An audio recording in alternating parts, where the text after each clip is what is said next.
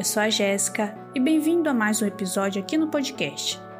O caso de hoje ocorreu há 46 anos, onde um diplomata americano se transformou em um dos fugitivos mais procurados pelo FBI após ter cometido um massacre em sua própria família. Mas antes de contar esse caso, verifique se você já é um membro desse podcast maravilhoso e de dar uma olhada nos links das nossas outras redes sociais aqui na descrição desse episódio. E então, Vamos começar?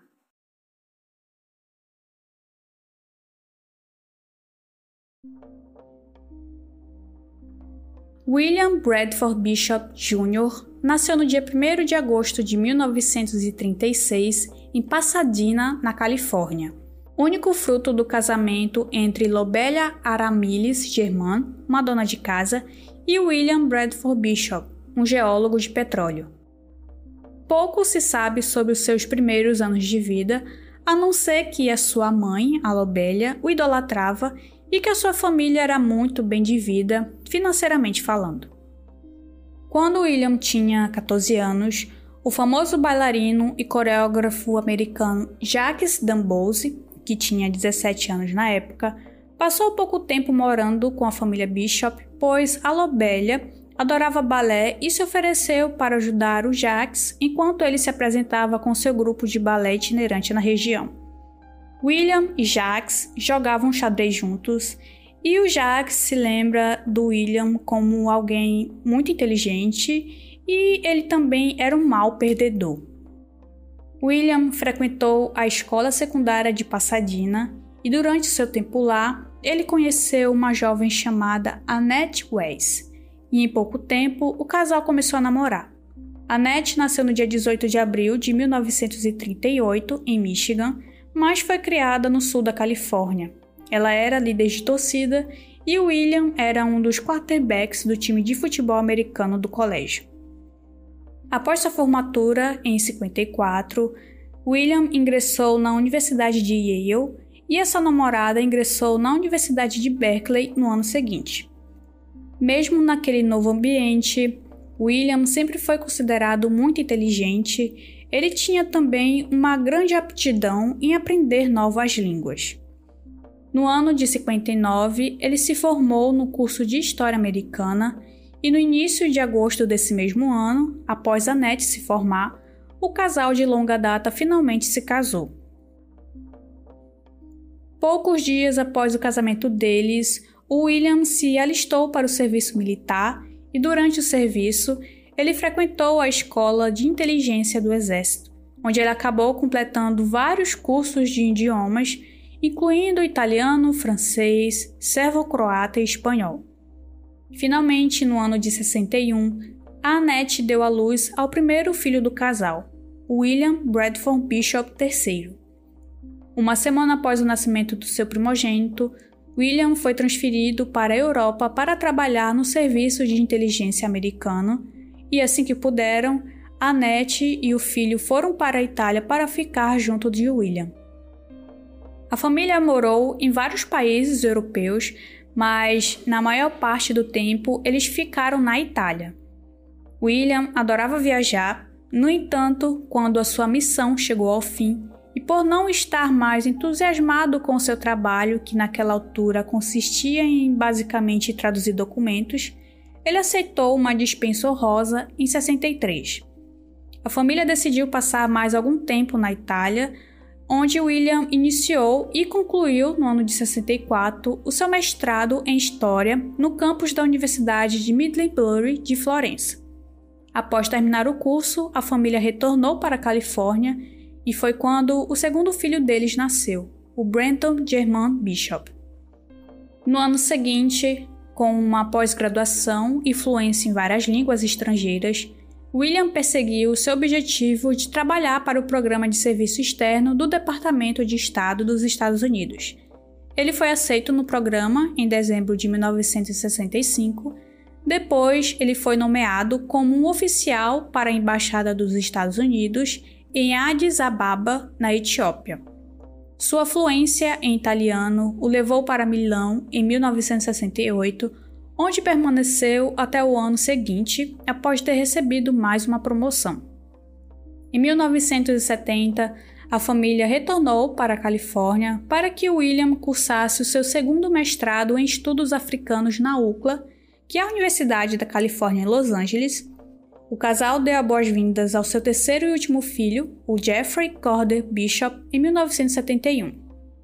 Pouco depois do nascimento de Geoffrey, William foi transferido para Washington para trabalhar no Departamento de Relações com a África Oriental. Foi nessa época que o seu pai faleceu e a sua mãe, Lobelia, passou a viver com ele e a sua família em Washington.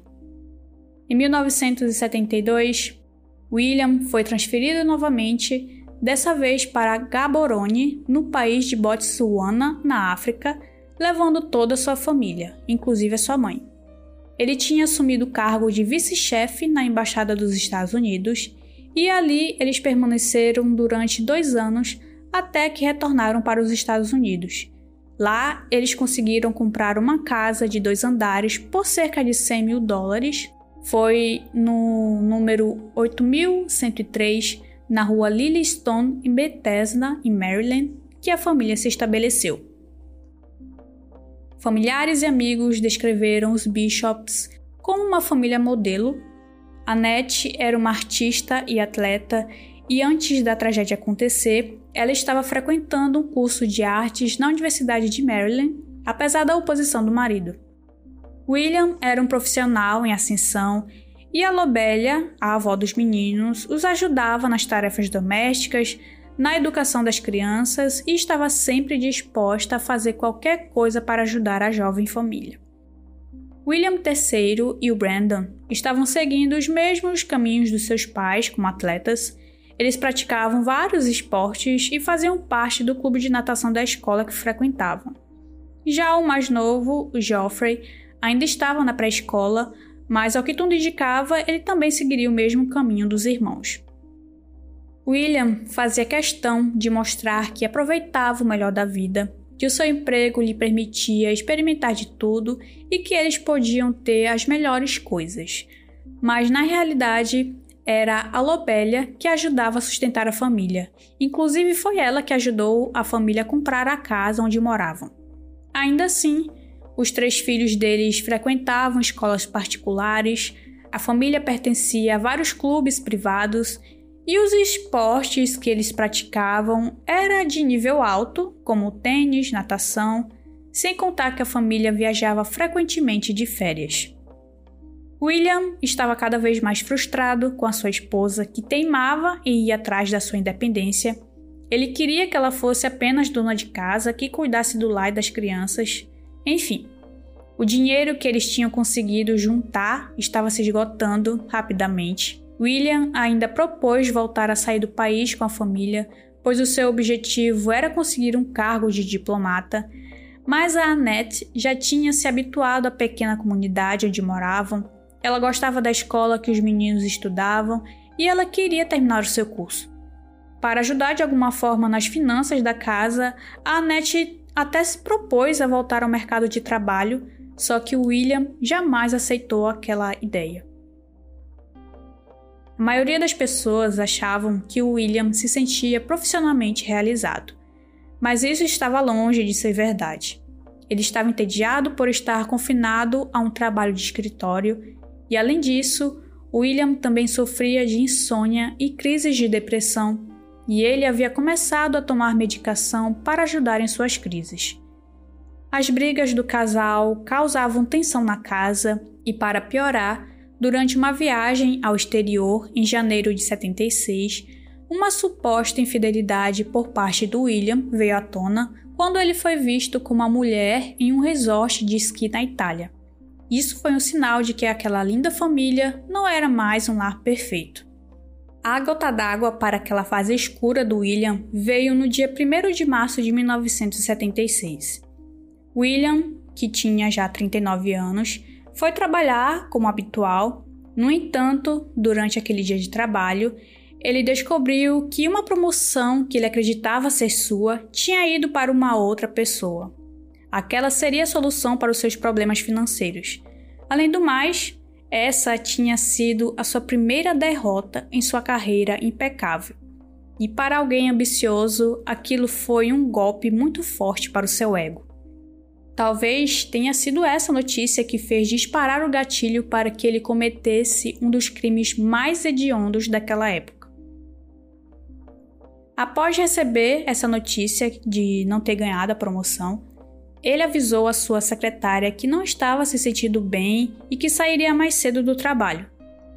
William deixou seu escritório em Washington, dirigiu até o seu banco e retirou 400 dólares às duas horas da tarde. Depois ele dirigiu até o shopping Montgomery, onde ele comprou um martelo e um galão de 2 litros e meio de combustível.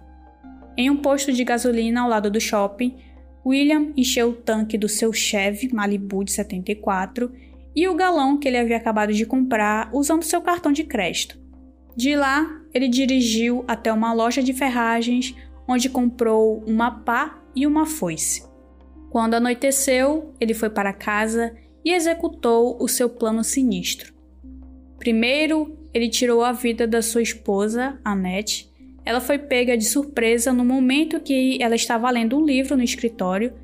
William bateu na cabeça dela com um martelo, a fazendo cair no chão, e com toda sua fúria, ele a atingiu várias vezes com o objeto até que ela parou de respirar. Depois, ele a levou para o quarto deles e colocou o corpo dela em cima da cama. Em seguida, ele foi até o quarto do seu filho mais velho, William III, que tinha 14 anos. O adolescente estava dormindo e foi brutalmente espancado até a morte pelo pai com um martelo. O mesmo aconteceu com os seus dois filhos mais novos, o Brandon, que tinha 10 anos, e o Geoffrey, de 5. Os meninos dormiam no mesmo quarto, cada um estava na sua cama, que era um beliche, Ambos estavam vestindo pijamas e foram atacados com um martelo até perderem a vida pelas mãos do seu próprio pai. William então esperou que a sua mãe voltasse do passeio com o cachorro da família, um Golden Retriever chamado Lia. Quando Lobelle entrou na casa, ela foi atacada com um martelo pelo seu filho. Ela até tentou fugir para o banheiro, mas não conseguiu chegar a tempo. Uma autópsia feita depois que os crimes foram descobertos constataram que a Lobélia foi a vítima atacada com menos violência. Provavelmente ela morreu devido ao choque misturado com o medo que sentiu no momento. Ao contrário da sua avó, o mais velho dos filhos, o William III, foi a vítima que sofreu os golpes mais violentos vindos do pai.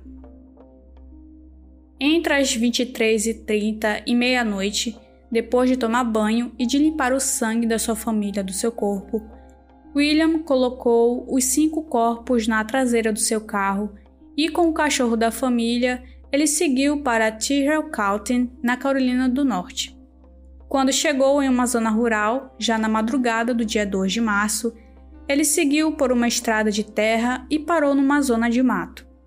Ali, ele fez uma cova com cerca de 90 centímetros de profundidade. Depois, ele colocou os corpos da sua família uns em cima dos outros. Geoffrey foi o primeiro, depois foi o Brandon, Annette, William III e por último a sua mãe Lobelia. Após colocar a sua família na cova, ele despejou o galão de gasolina em cima dos corpos e lhes ateou fogo. Ainda naquela tarde do dia 2, alguém notou uma fumaça subindo da floresta e chamou o guarda florestal local. Ao investigar sobre o que era o incêndio, o guarda viu algo que não esperava ver naquele dia e ele se viu obrigado a chamar reforços. Quando as autoridades chegaram e, após cerca de 10 minutos tentando controlar e apagar as chamas, eles viram uma cova com o que lhes pareceu ser uma carcaça de um animal e ao lado dessa sepultura eles encontraram um galão de gasolina e uma pá.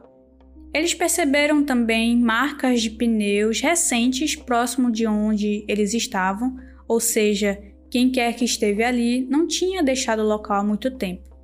Quando chegaram mais perto do local da cova, viram sapatos, pernas, pés e se deram conta que eram pessoas que estavam ali.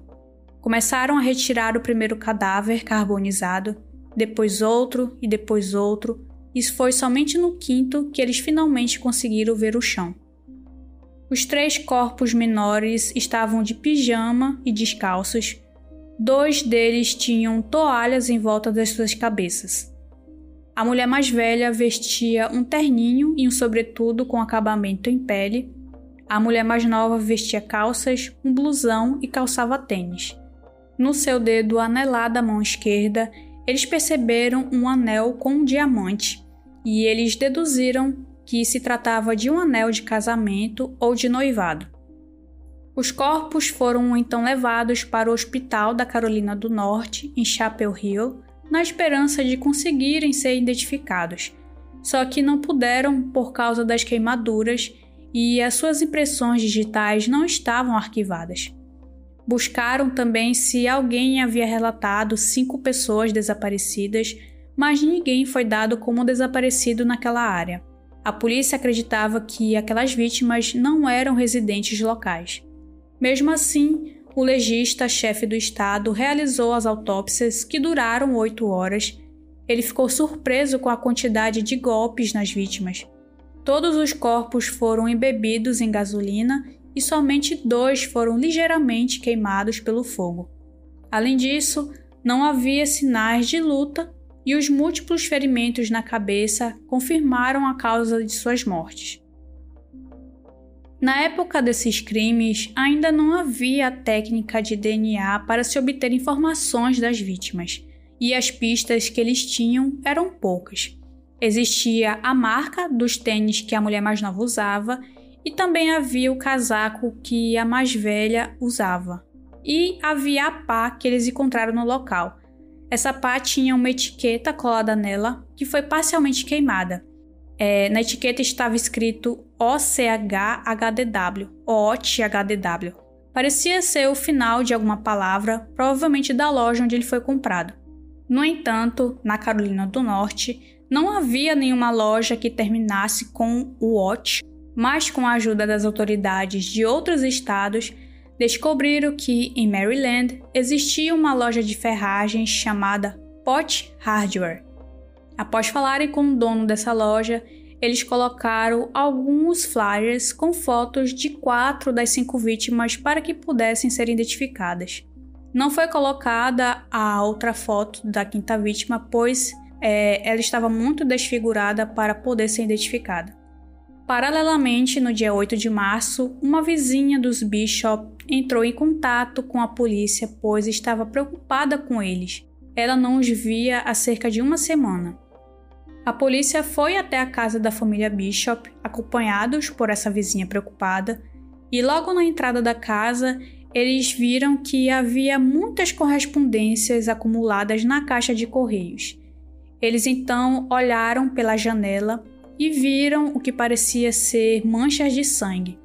Decidiram então entrar na casa e, logo no chão do hall de entrada, viram um rastro de sangue que subia pelas escadas até o andar de cima. Foi então que eles chamaram reforços, pois o criminoso ou criminosos ainda poderiam estar na casa. O reforço chegou e, ao olharem toda a casa, viram que os quartos estavam cobertos de sangue, do chão até o teto. Não encontraram a arma do crime, somente algumas impressões digitais no banheiro, e o rastro de sangue terminava na entrada da garagem. Um agente, ao ouvir sobre uma cena de crime horrenda em Maryland, alertou as autoridades responsáveis sobre a descoberta dos corpos na Carolina do Norte, a cerca de 300 quilômetros de distância de Maryland. Quando mostraram o flyer com as fotos das vítimas àquela vizinha, eles foram identificados positivamente como sendo a família Bishop. Porém, não existiam sinais de William, patriarca da família. Ele poderia estar morto e ter sido deixado em outro local, ou num cenário ainda mais assombroso, poderia ter sido ele o autor daqueles crimes. O Chevy Malibu de William não se encontrava na casa mas o outro carro da família, um Fusca, estava estacionado na frente da casa. Iniciaram as investigações e as autoridades começaram tentando encontrar o William. descobriram que a conta bancária da família registrou uma operação no dia 2 de março. Uma compra havia sido feita com um cartão de crédito do William numa loja de calçados em Jacksonville, ainda na Carolina do Norte. Ele, inclusive, foi visto nas câmeras de vigilância da loja comprando um par de tênis.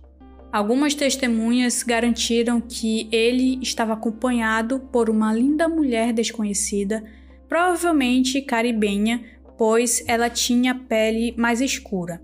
Essa mesma mulher estava também segurando a guia de um cão da raça Golden Retriever. Bem, ao que parecia, era mesmo o William naquela loja. Mas por que pagar com cartão de crédito e não dinheiro em espécie? Por que razão o William tinha deixado seu rastro? Uma outra testemunha informou ter visto o carro do William na estrada rural perto do local onde os corpos foram encontrados. Depois que todos esses fatos foram apurados, as autópsias foram concluídas e após a casa dos Bishop ter sido minuciosamente avaliada, no dia 9 de março de 1976, William Bishop foi indiciado por cinco homicídios em primeiro grau. No dia 19 de março, o carro de William foi encontrado dentro de um parque no Tennessee. O carro não tinha sido limpo. No interior, a polícia encontrou roupas e um cobertor ensanguentados, uma espingarda, um machado, biscoitos de cão, remédios para depressão, sendo que alguns frascos já estavam vazios, um mapa do parque, uma bolsa com produtos de higiene, um recibo da compra dos tênis lá do lá da Carolina do Norte e cartuchos de um revólver. Ao que parecia, William também estava armado. Existia sangue em todo lugar. Ele não tinha feito um mínimo de esforço para disfarçar o fato dos membros da sua família terem sido transportados ali. As autoridades e todo o país estavam em alerta acerca de William, incluindo os aeroportos. Os passaportes da família foram todos encontrados dentro da residência mas William tinha outro passaporte, um passaporte de diplomata que facilitava suas viagens. Ele foi colocado na lista dos 10 fugitivos mais procurados pelo FBI em abril de 2014.